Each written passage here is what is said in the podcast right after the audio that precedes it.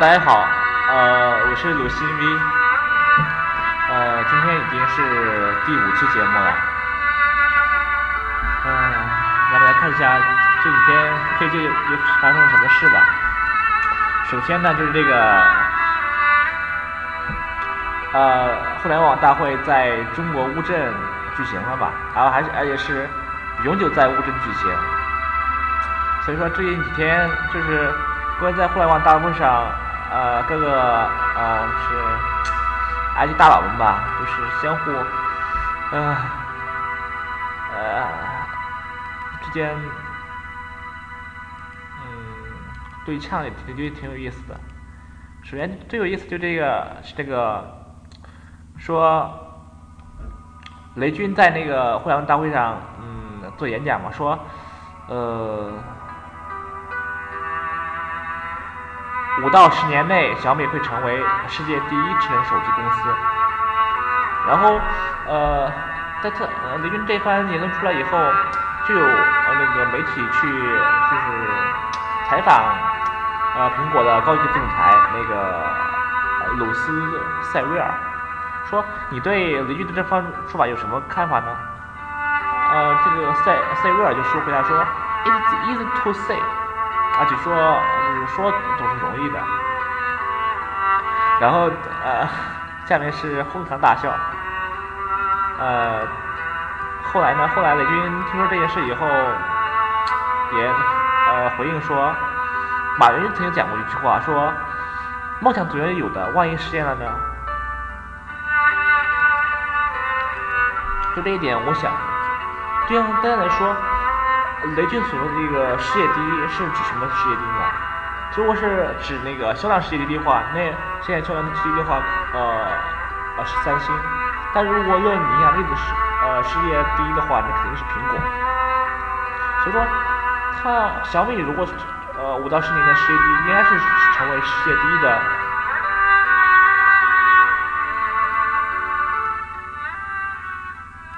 应该是成为世界第一的智能手机公司。那这样说，就目前中国市场的发展发展趋势以及小米的发展趋势来说，还有它如果是进一步嗯发展国外市场，虽然可能是面临到诸多的诸如专利或者是各种各样的呃那个比方说嗯贸易壁垒嗯贸易壁垒之类的问题，但最后小米依然有很大的发展空间，毕竟它最大优势就是嗯价格。因为实际上，毕竟还是，嗯，哎，穷人比较多一点，高端用户还是相对比较少。所以说，就这样来说，五到十年之内，小米成为世界第一的出货量公司是完全有可能的。这就是你可以从目前的趋势来看，可以小米完全有可能做到这一点。但如果是成为一个，嗯，类似于苹果或者是以前的呃诺基亚之类的这种。呃，具有非常大的影响力，嗯，而且是具有很高的一种美誉度这种公司的话，那恐怕是还是，毕竟这需要一个长期的技术，还有一个各种层次的积累。所以由此看来，呃，这不知道小嗯雷军所说的世界第一是一个什么概念的世界第一了？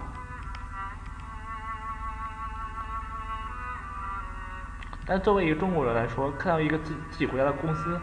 呃，手机卖到全世界，并且是成为世界，嗯，销量 number one，也感到非常高兴。尽管我这人对小米的，嗯，这种包括这个抢购的销售模式，不是很赞同，甚至有一些反感。甚至会说，我可能永远，可能是到目前为止吧，我不会对小米的手机多大兴趣。但是小米举起来。呃，对小米公司崛起来说，我还是十分欣赏的。毕竟是一民族企业，啊，就可能是说了说小米啊，没有什么技术，啊，但是你来看说，现在很多厂家都是这样，嗯，这特别说小米现在有有 MIU MIUI，或者是还有是那个周边的一系列嗯产品了，所以我不应该对小米抱一种很。抵触的，说是啊，你什么没有，这就是一个靠，嗯，一个性价比，靠一个抢购来起来公司。但很多人说，呃，小米到现在已经，呃，三三四年的时间了吧，不但是没有，呃，就是垮台吧，反而是，呃，公司越来越，嗯，呃，养的越大。他说：“雷军一本这个人，一本是在科业在这段时间，所以对科业的了解，对那个市场的把握，应该是十分的成熟、准确的。”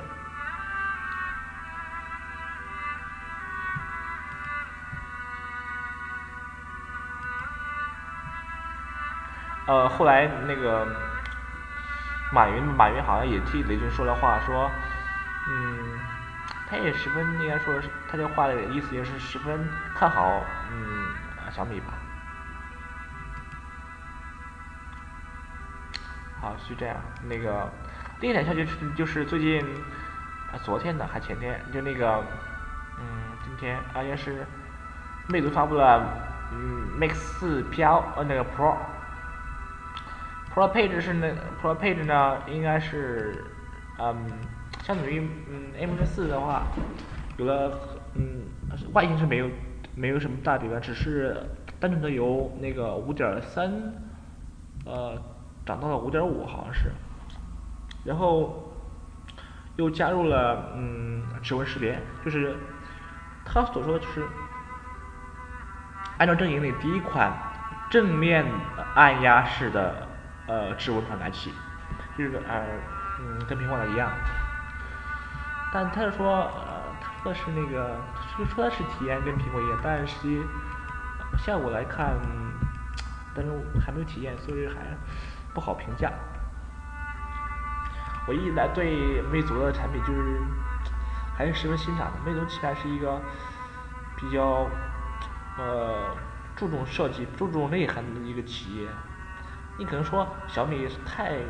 张扬了，而魅族就是一个。专心做产品的一个公司，你去看，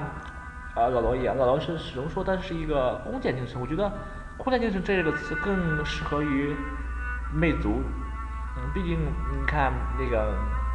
黄章来说，黄章他这个人，嗯，呃不适合在公众场合讲话吧，应该是他始终站在一个魅族背后的一个人。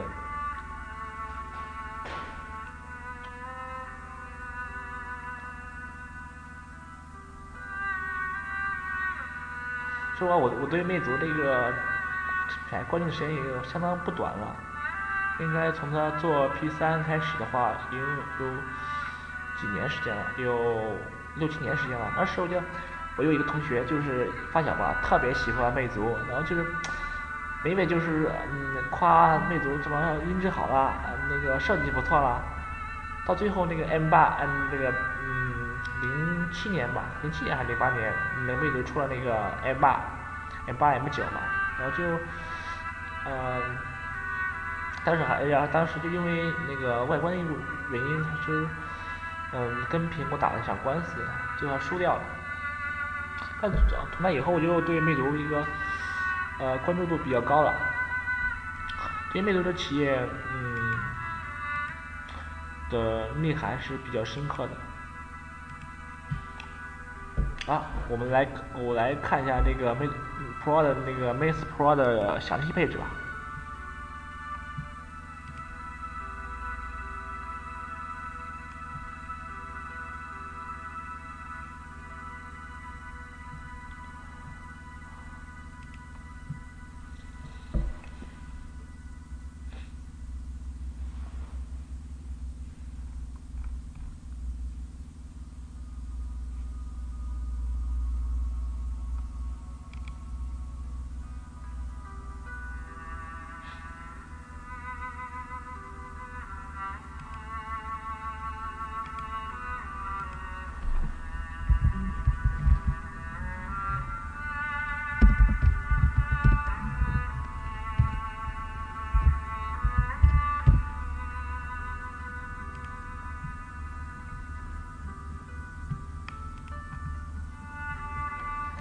啊是那个，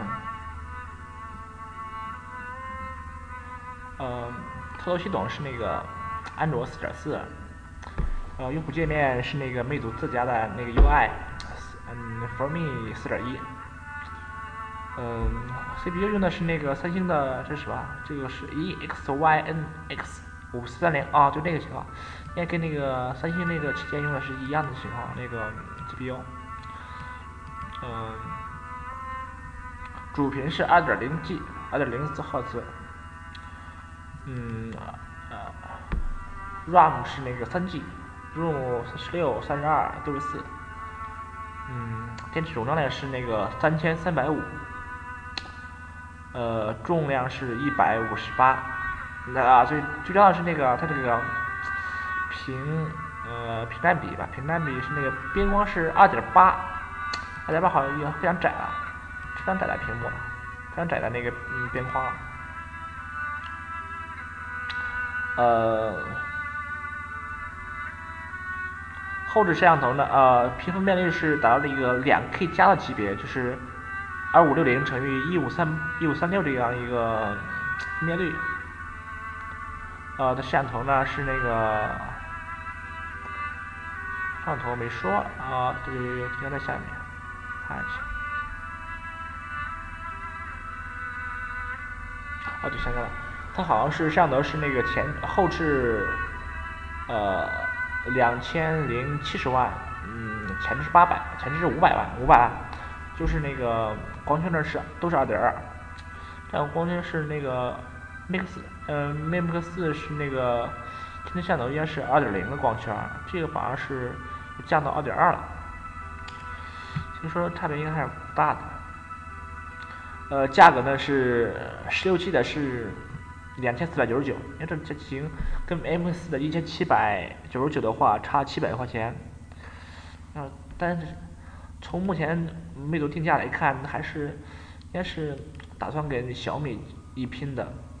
因为单就魅族以前的车里来算，魅族 Pro 应该起码定价在三千左右，就是定价到。两千多的档，也的确是有一种跟小米嗯死磕的这种意意味吧。毕竟现在你看，嗯，在魅族看来，魅族的产品完全是不比小米差，但却跟那个现在来来看是，魅族竟然跟小米，在起码在销量上说吧。处于同一档次了，呃，根据前前阵子吧说，不是说那个小米那个出货量全球全球第三嘛，以后因为那个呃联想收购了股收购了那个摩托嘛，然后就滑到第四。总的来说，小米完全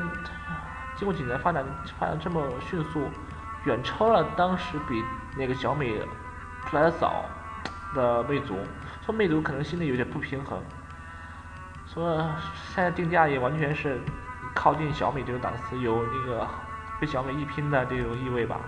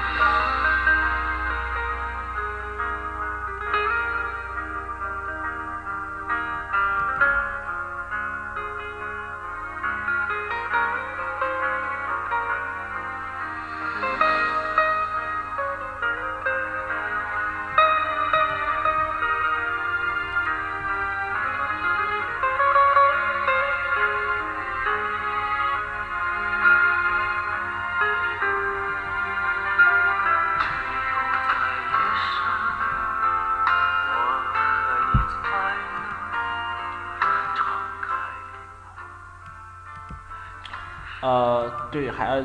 还要说说微信。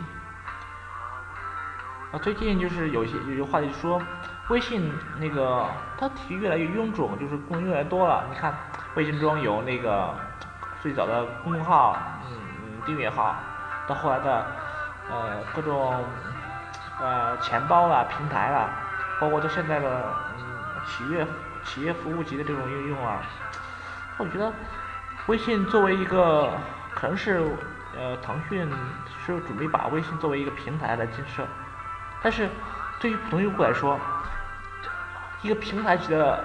应用实在是十分的庞大。这种，比如说我呃所呃呃有可能说我用到这这些应用，我用到那些功能，但是我却无形中承担了这些功能所带来的这种呃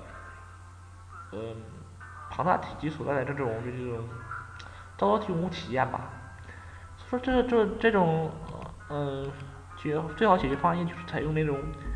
插件的形式，就是说啊，呃，可以提给你提供一个功能列表，说我希望啊啊有用企业级的这种应用，或者我用某些个人级的应用，或者是我用要用那个呃说那个钱包的，或者是微商要用的各种东西的网店啊，或是微店各种的应用啊，可以通过呃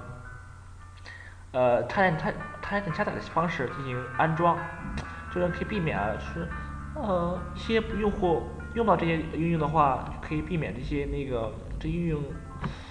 呃所带来这种臃肿的最后的用户体验。的确，就像那个啊，就像那个浏览器一样，谷歌浏览器，我十分的是讲谷歌谷歌的浏览器嘛，谷谷歌浏览器它本身就是功能很少，比如说提供了浏览器最基本的一些功能，后推的前进啦，或者刷新啦，呃，书签的一些。嗯，存储了，但它的强强强呃，谷歌浏览器之所以强大，就在于它的插件的强大。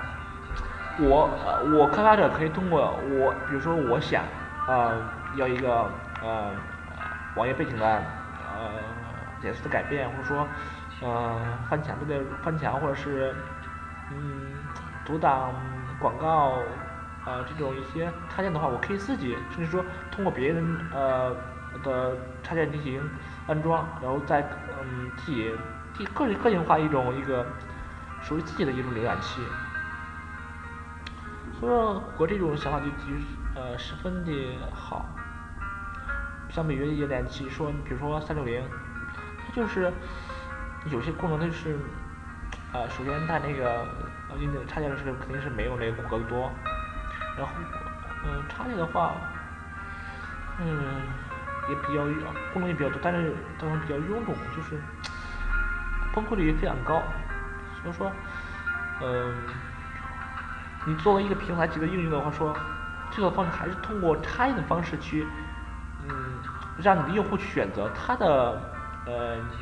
呃想要的东西，而不说你一味的把这就是全给你。比方说，我说我腾讯，我通过某一个呃数据的大数据大大数据的分析说。用户需要这个，需要那个，但是不是所有用户都需要的话，是大部分是大部分，而不是所有。所以说，你应该始终为顾呃顾客着想，而不是一味的去把这东西塞给用户，完全不顾为了自己的利益，不顾用户的体验。嗯，就是这样。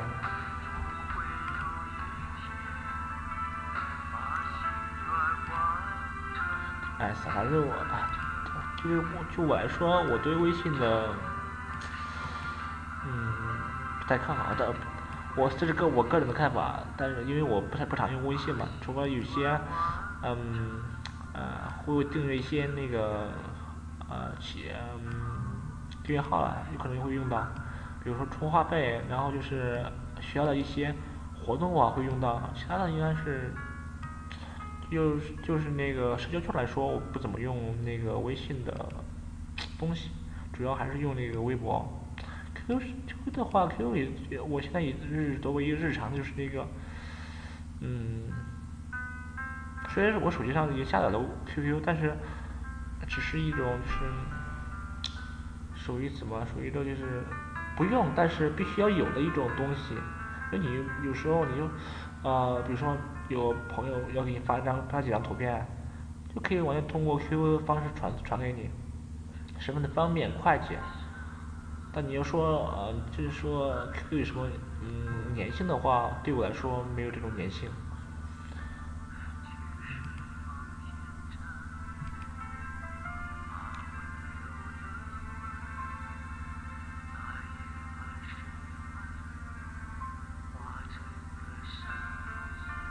来说就是那个，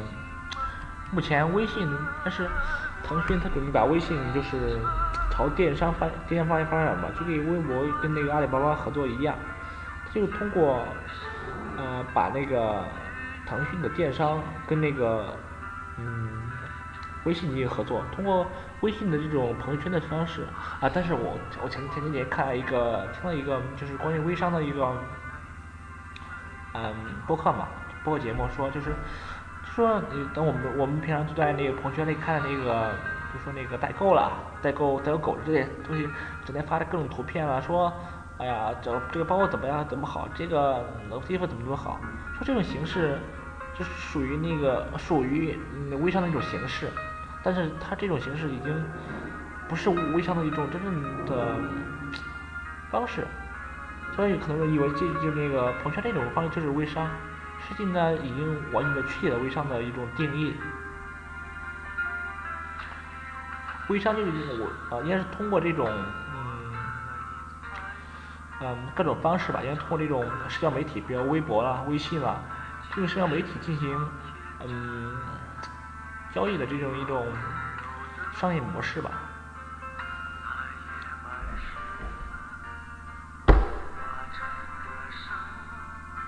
但我对于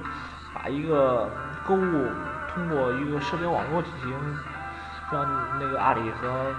微博，像微信和这个腾讯的电商这种组合，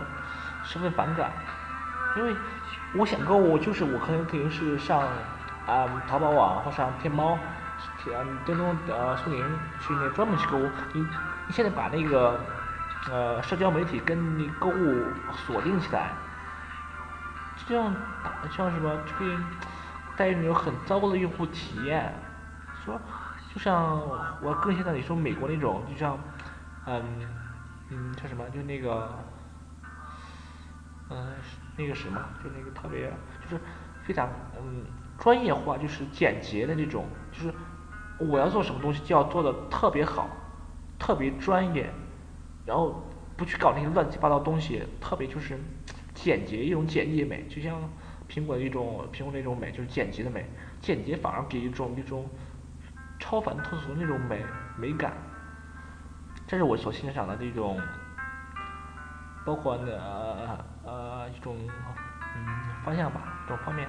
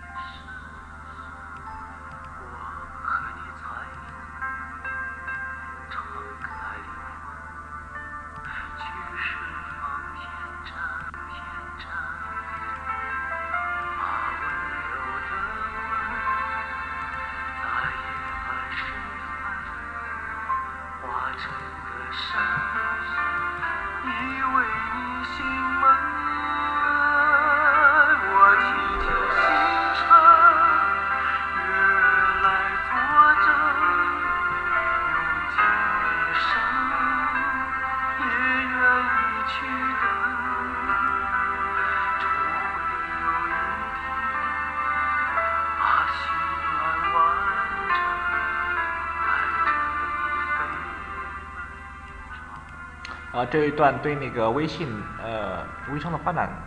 说的非，我觉得说的非常好。哦，我呃大概念一下，就是说从微信现有的产品结构看，资本的呃意识已经完全超越了产品的属性。微信平台的业务正越来越重，注差越来越多。从微视频啊就是微视了，嗯，到微店，嗯，公众号、服务号。订阅号希望摘取更大的硕果的果实，几乎压弯了树枝，就是使这个